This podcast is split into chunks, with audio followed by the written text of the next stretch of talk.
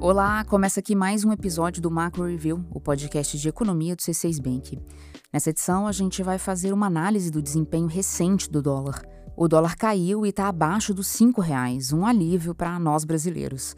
Com o real mais valorizado, as viagens ficam mais baratas, o preço dos produtos importados cai e a inflação do país dá uma trégua. Mas essa queda recente é mais um capítulo da alta volatilidade vista nos últimos meses. O que será que tem mexido com a moeda americana?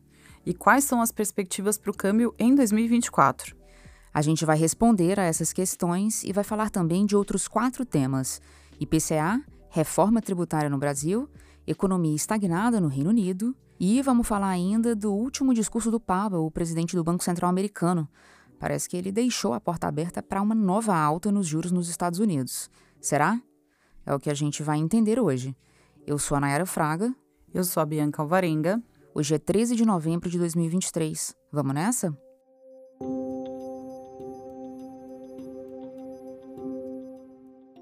Apesar de seguir num patamar elevado, o dólar está em queda no Brasil.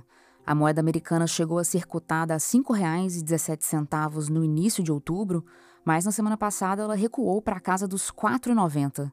Para entender esse movimento, é bom olhar para fora.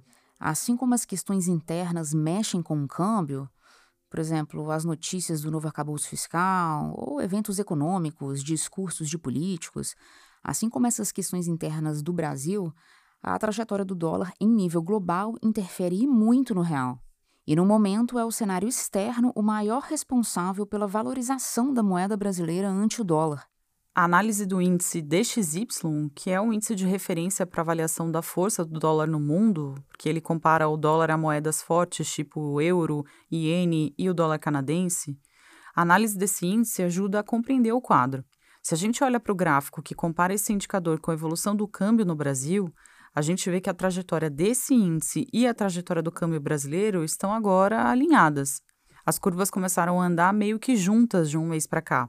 Esse movimento de desvalorização do dólar tem relação, em especial, com as ações do Federal Reserve, o Fed, o Banco Central dos Estados Unidos. Há duas semanas, a autoridade monetária americana decidiu manter a pausa no ciclo de aperto monetário do país. Foi a segunda vez consecutiva que o Fed optou por não aumentar os juros por lá. Na ocasião, a instituição sinalizou que a alta de juros promovida até aqui poderia talvez já ter sido suficiente para levar a inflação para a meta. A noção de que o aperto cumpriu seu papel já havia sido indicada em meados de outubro, quando integrantes do Fed olharam para a disparada do rendimento dos títulos públicos americanos de longo prazo e entenderam que novas altas dos juros básicos poderiam não ser necessárias. Um deles disse: os mercados financeiros estão apertando, ou seja, estão subindo os juros de longo prazo, e farão parte do trabalho para nós. Foi por essa razão que a moeda americana perdeu força. É assim que funciona. Quando o entendimento é de que os juros americanos vão subir, os investidores são atraídos para os Estados Unidos, que correm em direção aos títulos públicos americanos de olho no retorno, o que faz o dólar ficar ainda mais forte. Quando a mensagem é de que os juros não vão subir, que vão ficar onde estão, o estímulo para a entrada de recursos nos Estados Unidos é menor, e aí o dólar perde um pouco da força. É por isso que a gente revisou nossa projeção para o câmbio de 2023 no Brasil. Nossa expectativa é de que o dólar encerre o ano em R$ 5,10. A nossa projeção anterior era de R$ 5,30. De qualquer forma, o quadro segue desafiador para 2024. A gente acredita que o dólar vai escalar para os R$ 6,00 até o fim do ano que vem. Dois pontos explicam essa visão. O primeiro é que os juros não devem cair tão cedo nos Estados Unidos. Nossa expectativa é de que a taxa básica americana permaneça elevada neste patamar, que é o maior dos últimos 22 anos, isso até o fim de 2024. Isso quer dizer que o dólar deve seguir fortalecido em nível global. O segundo ponto tem a ver com a Selic. A gente espera que a Selic, que hoje está em 12,25%, caia para 9,25% até o meio do ano que vem. Com isso, o diferencial de juros, que é a diferença entre as taxas básicas brasileira e americana, esse diferencial vai ser menor. Isso significa um retorno menos atraente para quem investe nos títulos públicos do Brasil. A gente acredita que a tendência, portanto, é a de que o real perca força. Então, apesar do alívio recente na cotação do dólar em território brasileiro, a gente acredita que o cenário à frente permanece de pressão sobre o câmbio. Câmbio depreciado, aliás, é uma preocupação para o controle da inflação. Afinal, um dólar mais alto encarece produtos importados, de alimentos a combustíveis e bens industriais. Quem explica isso melhor para a gente é a Cláudia Moreno, economista responsável pela cobertura de Brasil aqui no C6 Bank. Vamos ouvi-la.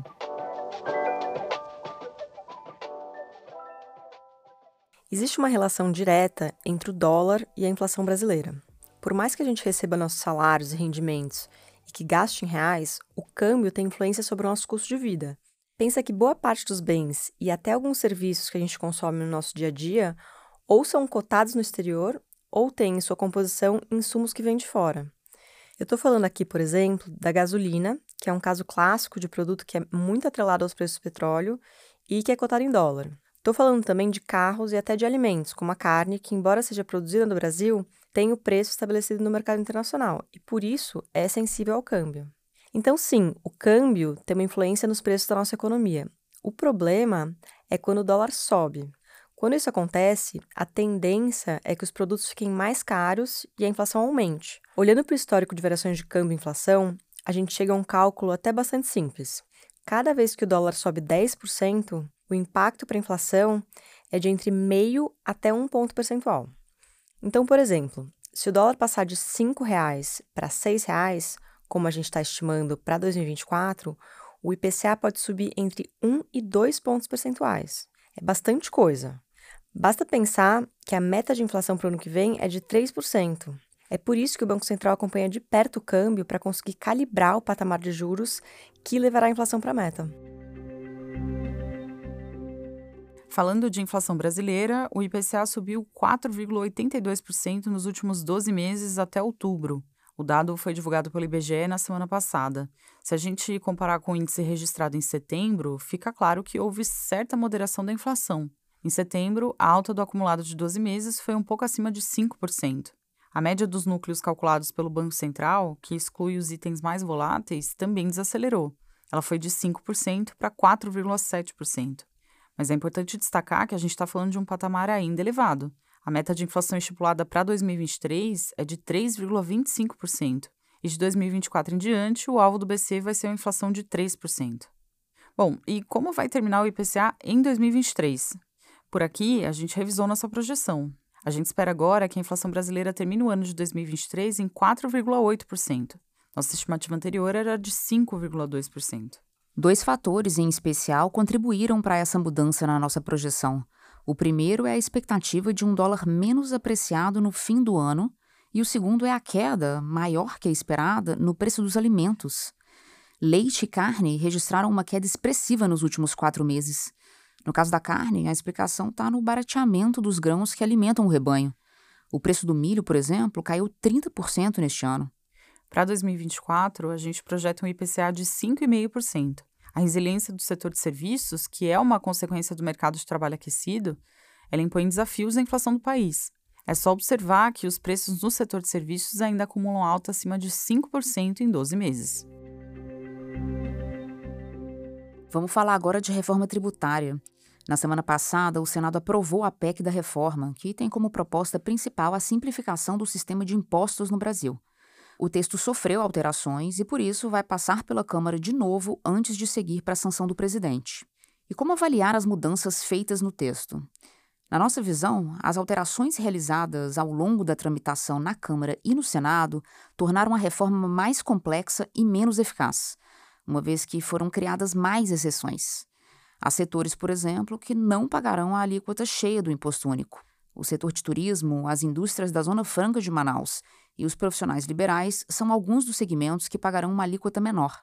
O ponto é que, quanto mais exceções, maior tende a ser o valor do imposto único para o restante da sociedade, e mais complicadas também ficam as novas regras. Quando o projeto mais recente da reforma tributária nasceu, havia uma expectativa de que o imposto único teria uma alíquota de 25%. Agora é provável que esse valor seja maior. O secretário especial da reforma tributária, o Bernardo Api, sinalizou nos últimos dias que a taxa pode ficar em 27% ou até um pouco acima disso. A gente acredita que uma reforma mais simples e com menos exceções seria mais benéfica para o Brasil. Mas a gente reconhece também que a reforma proposta representa um avanço para o sistema de impostos, porque ela minimiza as inúmeras distorções existentes no país. Se você quer entender melhor o que está em pauta nessa reforma tributária, eu recomendo que você ouça o episódio em que a gente detalha a proposta que está em tramitação no Congresso. É o episódio 66. Basta procurar aqui na nossa lista de episódios do podcast.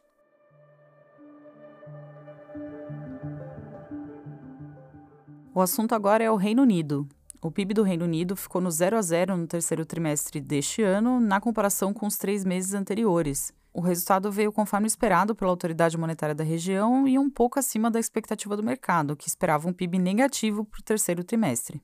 Quem evitou a contração da economia britânica foram as exportações, porque se fosse para depender do consumo interno, os dados do mercado interno britânico vieram ruins. O consumo das famílias diminuiu, o governo gastou menos, as importações diminuíram e os investimentos por parte das empresas encolheram. Vamos lembrar também que o Reino Unido ainda tem uma inflação elevada, o núcleo, que dá a tendência mais limpa da variação dos preços, está em 6,1%, um dos maiores níveis dos últimos 30 anos. Não é à toa que os juros permanecem elevados e isso, claro, contribui para frear ainda mais o consumo dos britânicos. Passando do Reino Unido para os Estados Unidos, na semana passada, o presidente do Fed, o Jerome Powell, retomou as mensagens de que os juros podem subir um pouco mais nos Estados Unidos. Isso depois de o próprio Powell e outros membros do Fed terem sinalizado que novas altas nos juros poderiam não ser necessárias. O discurso mais recente do presidente do Fed foi em um evento do FMI, o Fundo Monetário Internacional. Nesse evento, o Powell disse o seguinte: se for apropriado apertar ainda mais a política monetária, não hesitaremos em fazê-lo. Em seguida, ele disse que a instituição vai continuar agindo com cautela, para enfrentar tanto o risco de não subir os juros só porque alguns meses trouxeram dados positivos, quanto o risco de aumentar demais os juros. No mesmo discurso, o Powell reconheceu que o combate à inflação tem dado passos importantes nos Estados Unidos e lembrou que o mercado de trabalho está dando sinais de desaquecimento. Apesar de o recado ter deixado as portas abertas para mais uma alta dos juros, a gente acredita que o Fed não deve promover um novo aumento neste ano, principalmente se a inflação americana continuar desacelerando. Hora da nossa agenda. Eu compartilho agora os dados econômicos que a nossa equipe acompanha nos próximos dias. Na terça-feira, 14 de novembro, o IBGE divulga a pesquisa mensal de serviços. A gente espera uma leve queda na prestação de serviços no mês de setembro. No mesmo dia, a gente acompanha os dados de inflação ao consumidor, o CPI, nos Estados Unidos. Nossa expectativa é de que o núcleo da inflação americana continue elevado, acima da meta do Fed. Na quarta-feira, 15 de novembro, vai ser divulgada a inflação do Reino Unido de outubro. A expectativa é que o índice continue também bem acima da meta do Banco da Inglaterra. E nos próximos dias, a gente vai acompanhar a eleição da Argentina. No domingo, vamos saber quem vai ser escolhido presidente do país, em uma das mais acirradas disputas eleitorais dos últimos tempos na Argentina. Bom, é isso. Chegamos ao fim do episódio de hoje. Muito obrigada a você que ficou comigo até aqui. Se você gostou desse episódio ou se gostaria de compartilhar algum insight com a gente, envie um recado. Se você estiver ouvindo no Spotify ou no YouTube, é fácil encontrar a caixa de comentários. Agora, se você está ouvindo em outra plataforma e ainda não avaliou nosso programa, não esquece de deixar estrelinhas para a gente, se você achar que a gente merece, claro. Eu aproveito para deixar aqui o nosso muito obrigada a cada um de vocês que comentou nos últimos episódios. Quero dizer aqui que a gente lê todos com carinho e considera todos os recados que vocês nos deixam, tá? Quem faz parte da equipe econômica do C6 Bank são o Felipe Sales, a Cláudia Moreno, a Cláudia Rodrigues, o Eliezer Jacob e o Felipe Mack. A produção e o roteiro são desse time todo, junto com Nayara Frag e Bianca Alvarenga. A edição de som é da Thaís Andréa. A divulgação nas redes sociais fica com Ana Vischer. Lembrando que você pode seguir o Macro Review na sua plataforma favorita de podcasts. Assim, quando a gente publicar um novo episódio, você será notificado. É bom para quem quer ficar por dentro da economia e para quem quer conhecer uma visão original dos fatos econômicos. Uma boa semana para você e até a próxima!